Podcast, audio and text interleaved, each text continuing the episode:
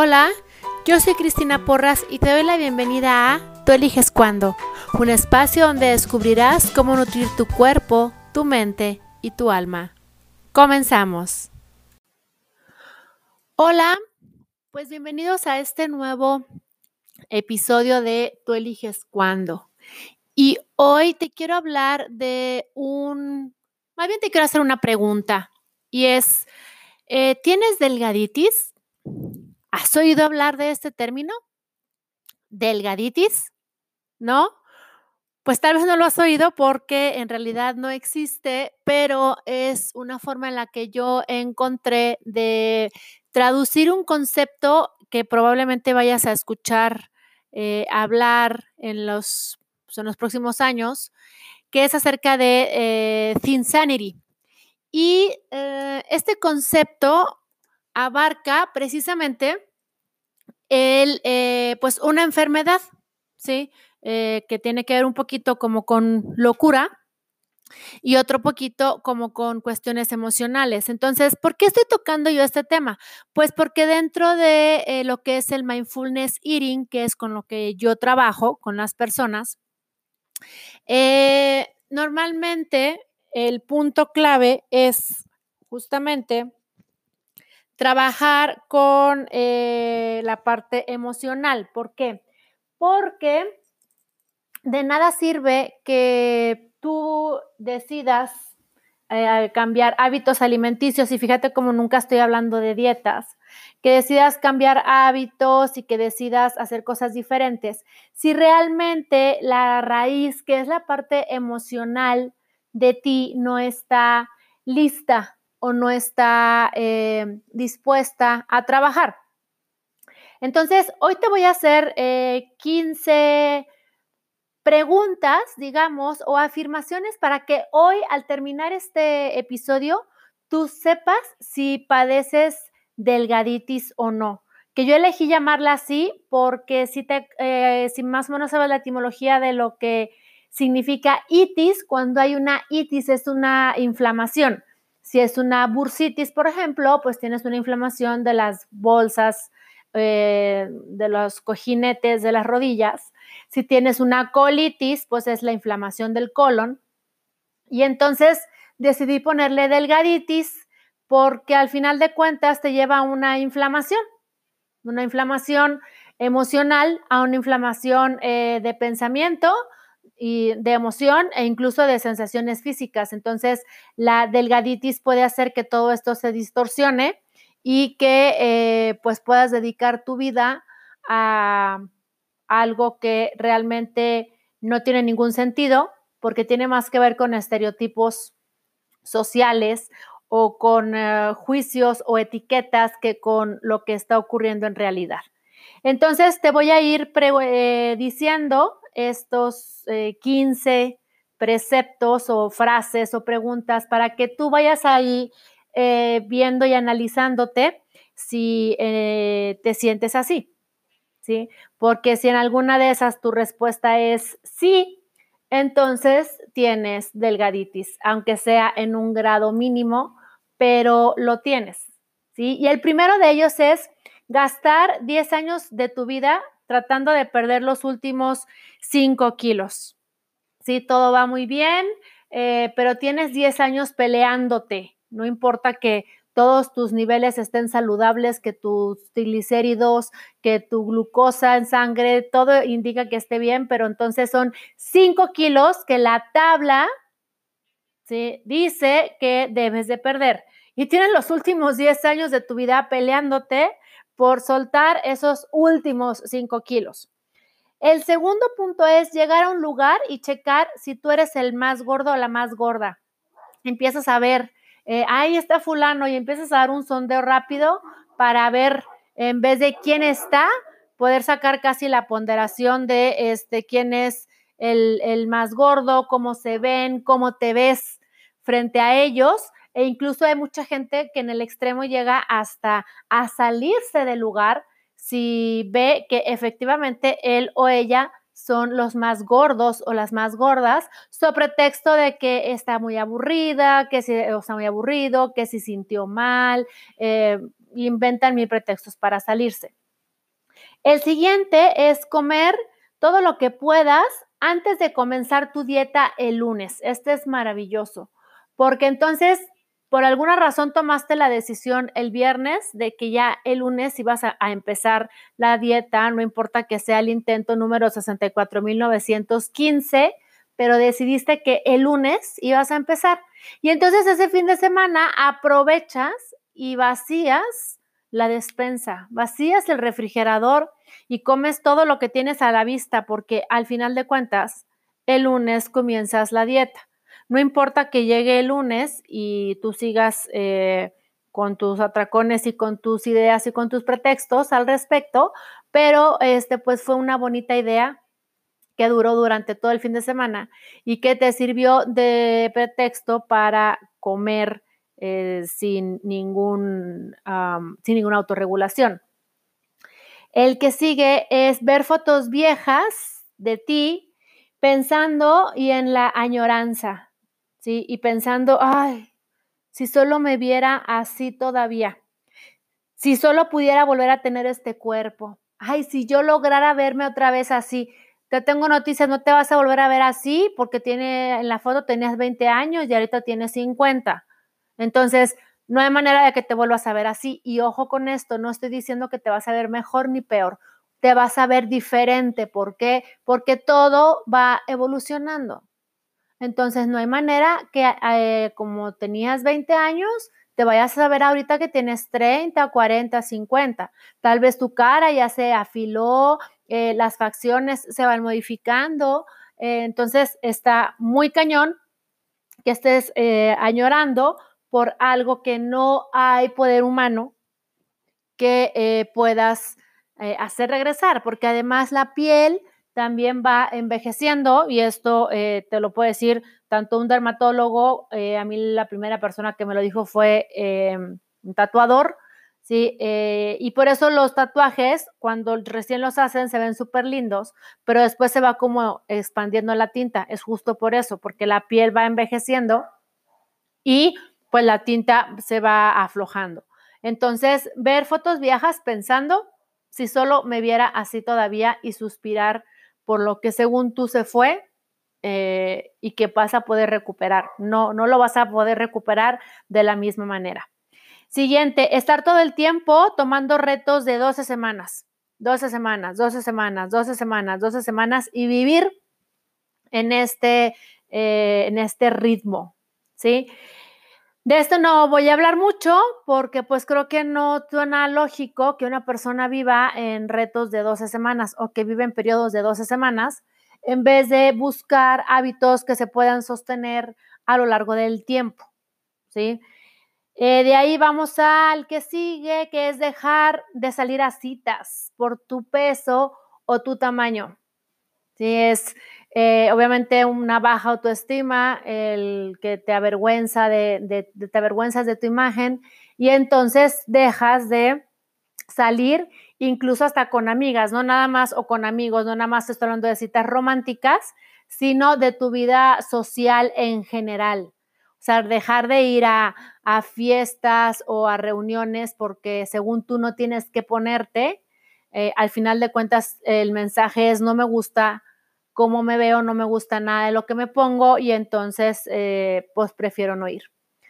El siguiente es sentir vergüenza de hacer ejercicio en público. Este es maravilloso. O sea, si te avergüenza eh, ir al gimnasio, si te avergüenza y mucha gente es o porque le da vergüenza, porque siente que no tiene coordinación, cómo me voy a ver, etcétera. O muchas veces es, eh, y a mí una vez en uno de mis talleres, una participante me dijo, es que a mí no me da vergüenza que me vean hacer ejercicio, lo que me da vergüenza es cómo me veo con la ropa para el gimnasio, porque es una ropa con la que yo siento que me veo muy mal y entonces como me da vergüenza ponerme la ropa, pues prefiero no hacer ejercicio. Y entonces eh, también es el punto de como me da vergüenza ponerme la ropa para hacer ejercicio, entonces me pongo cualquier garra que encuentro, que puede ser la playera que te regalaron en, no sé, en, la típica playera así de Hanes o de que es una playera de algodón. Entonces dices, ah, pues me pongo esta. Pues sí, pero entonces dime cómo te vas a inspirar o cómo se te va a antojar si te estás poniendo la facha más inmunda que encontraste para ir a hacer ejercicio. ¿Me explico? Entonces es como ir cavando, estar en el pozo, en el hoyo y seguir cavando, porque entonces me da vergüenza cómo me veo y como me da vergüenza cómo me veo, mm, no me quiero poner ropa de ejercicio y como no me quiero poner ropa de ejercicio, entonces me pongo la peor ropa que puedo encontrar, sí, poco menos a garras y como me pongo las garras, pues obviamente cero me gusta lo que veo y ahí sigues eh, dando vueltas en ese ciclo. El siguiente, eh, sentir pena de eh, comer frente a otros, ¿sí? El sentirte avergonzado y el estar todo el tiempo comiendo solo, este, ahí en detrás de las paredes casi.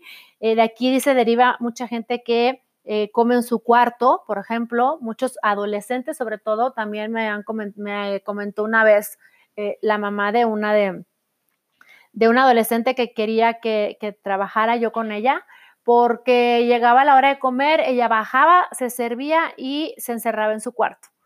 Entonces, eso tiene que ver también con esta parte de la delgaditis, el que si sientes eh, pena de comer frente a otros. Y eso también te aísla porque entonces o no sales a cenar nunca con nadie o sales y según tú ya cenaste.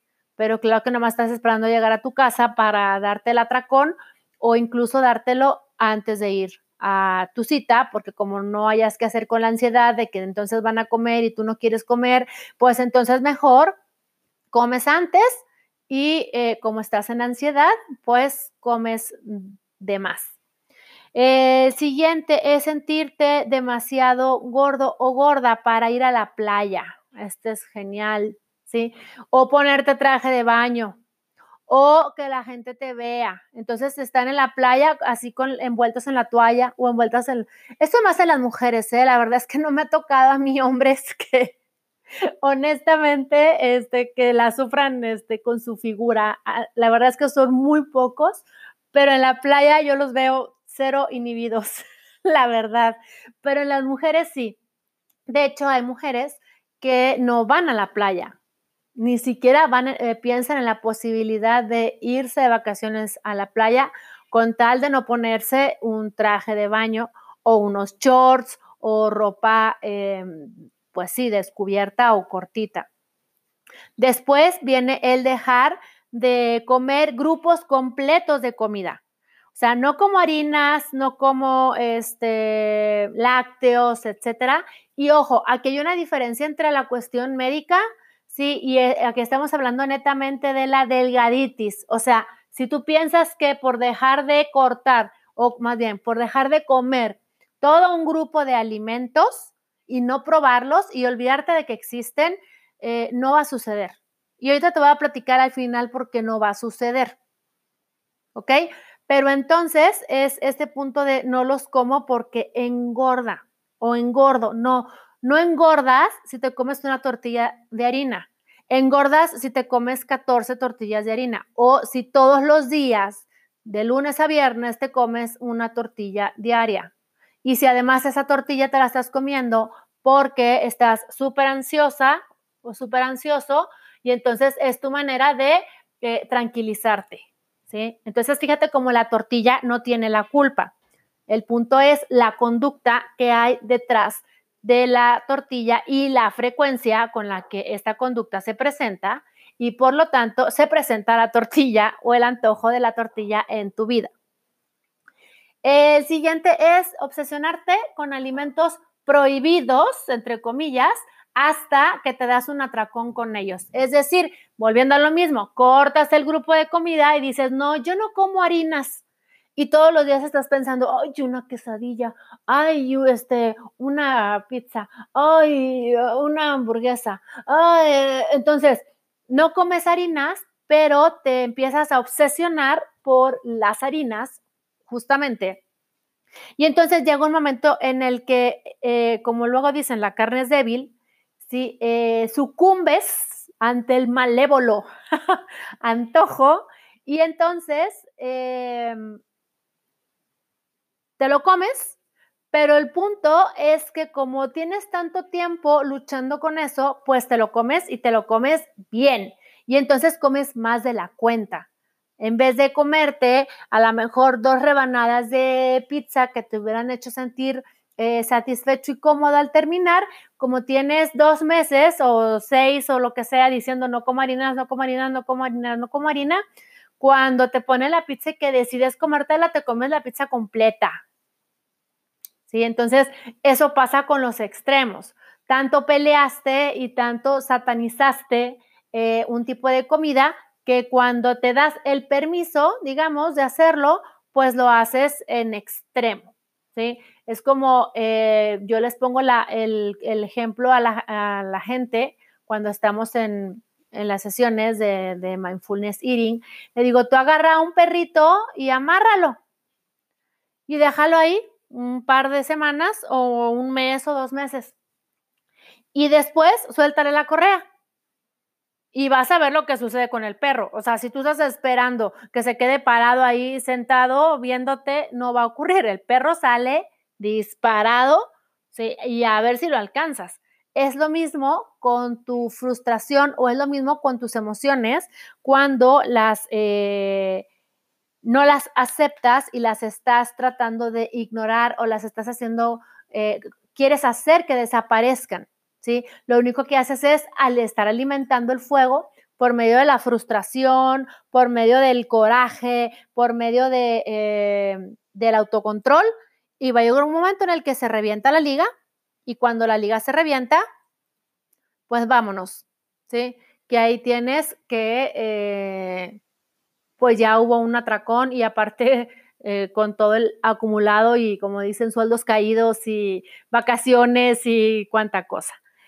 El siguiente, después viene que está unado el sentirte culpable por hacer trampa y entonces pues comes aún más por la misma razón. Es decir, me siento culpable, me siento eh, de que no puedo, no tengo fuerza de voluntad, no puedo sostener una meta, etcétera. Entonces, pues como ya te sientes culpable porque pues ya te la comiste, sí, la pizza, la hamburguesa o el dulce o lo que se suponía que no comías, pero resultó que siempre sí, eh, y viene la culpa, pues entonces vuelves a comer para aminorar eh, la culpa.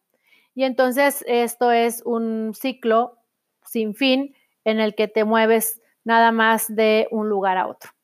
El siguiente síntoma de la delgaditis, guardar ropa de hace décadas. Algún día volveré a caber.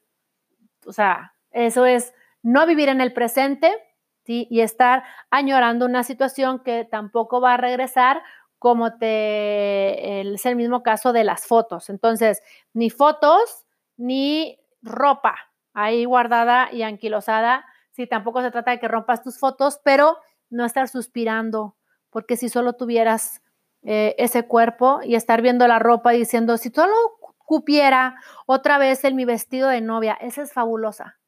El vestido de novia. O sea, tienen 30 años de casada, ya este, parieron a cuatro hijos o tres y quieren seguir cabiendo en el vestido de novia.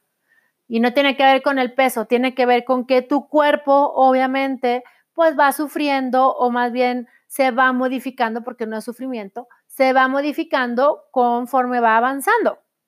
¿Sí? Por más que haya gente que no refleja su edad y que te cuides en la alimentación, todo eso se va a reflejar en tu salud.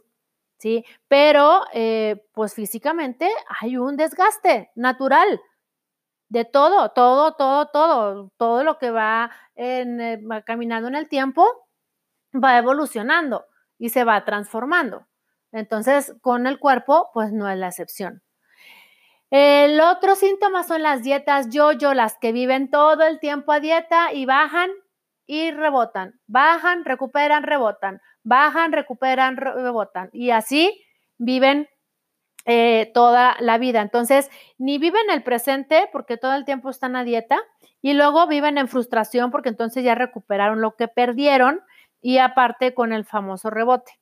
¿Por qué? Pues porque obviamente están trabajando bajo la restricción y bajo el autocontrol. No están trabajando bajo la eh, conciencia y eh, la autorregulación. Y el último es la insatisfacción corporal. Así es que si al día de hoy tienes o sientes, em, no estás a gusto o satisfecho con tu cuerpo, sí, esta es una señal también de eh, delgaditis. Ahora bien, no quiere decir que entonces si eh, tienes un sobrepeso, eh, tienes obesidad mórbida, tus niveles de colesterol están por los cielos, este, ya te dijeron que estás en prediabetes, que cuidas el azúcar, tú veas tu cuerpo y digas, ay, pero qué re chulo que estoy y no hagas nada al respecto, ¿sí? Me refiero a que hoy no veas a tu cuerpo como una máquina perfecta, ¿sí? Sino que te dediques a verle los errores. Yo he tenido gente en mis sesiones que eh, se, pegan, o sea, se agarran así, por ejemplo, la, la, no sé, la lonjita y se la pellizcan y mira, cerda y mira, gorda y no sé qué, o sea, yo digo, hello con el bullying, ¿para qué quieres que alguien de fuera te maltrate si no necesitas? O sea, con el maltrato que te das tú mismo o tú misma, basta. Entonces, eso es un síntoma de delgaditis, ¿sí? Entonces, bien, ahora tú me dirás, ok, ya marqué tres, ya marqué cuatro, ya marqué todas, ¿qué sigue? Bueno, pues justamente el antídoto para la delgaditis eh, es eh, mindfulness eating. Es una alimentación em, intuitiva, eh, incluyente, donde no se deja de comer nada, sino que se permite comer de todo, más tú haces las elecciones de lo que eliges comer. Y esto no quiere decir que es que yo elijo comer pizza todos los días, no, porque no estás eligiendo desde eh, una relación saludable con el cuerpo, con tus emociones y con la comida. Que eso es justamente lo que se trabaja en mindfulness eating, es modificar o sanar la relación justamente entre tu, cuerpo, tus emociones y eh, tu mente. ¿sí? Porque si tu mente y tus emociones no están alineadas, nunca vas a conseguir, eh, no te voy a hablar del peso ideal, o sí, te voy a hablar del peso ideal, pero no tiene que ver con un número, ¿sí? Sino el peso eh, ideal eh, conforme a tu mente, es decir, que tú te sientas tranquila, que tú te sientas a gusto con tu peso, que te veas al espejo y te gustes, que te aceptes y que eh, vivas en equilibrio con tu cuerpo y que vivas a gusto en tu piel, en esa piel que, que habitas en este momento y que sí, eh, todo el tiempo es perfectible y todo el tiempo es mejorable, pero eso no quiere decir que la versión que está en este momento eh, nos sirva, o sea, mercancía dañada, como muchas de las eh, personas con las que me ha tocado trabajar se tratan, como si fueran mercancía dañada. Entonces, eh, ya en otro capítulo, en otro episodio, te hablé acerca de lo que es mindfulness y mindfulness eating. Si quieres ahondar un poco más en eso, bueno, pues ahí está el otro episodio, pero entonces eh, todas estas preguntas acerca de la delgaditis era para que vieras tú dónde eh, estás parado con respecto a la mm, relación con la comida y con tu cuerpo y justamente aquí es donde yo entro para mm, apoyarte, ya sea con eh, alguno de los, de los talleres que tengo o también eh, por medio de las sesiones. Muchas gracias eh, por haberme acompañado durante este tiempo y espero que esta información te sea útil y nos vemos en el siguiente episodio. Chao. El episodio de hoy está patrocinado por Evolución Consciente, una empresa dedicada a entrenar personas para convertirlas en líderes, mostrándoles su potencial para que lo incorporen a su vida y vivan cada día en responsabilidad. Para mayor información, visita la página www.evolucionconsciente.com.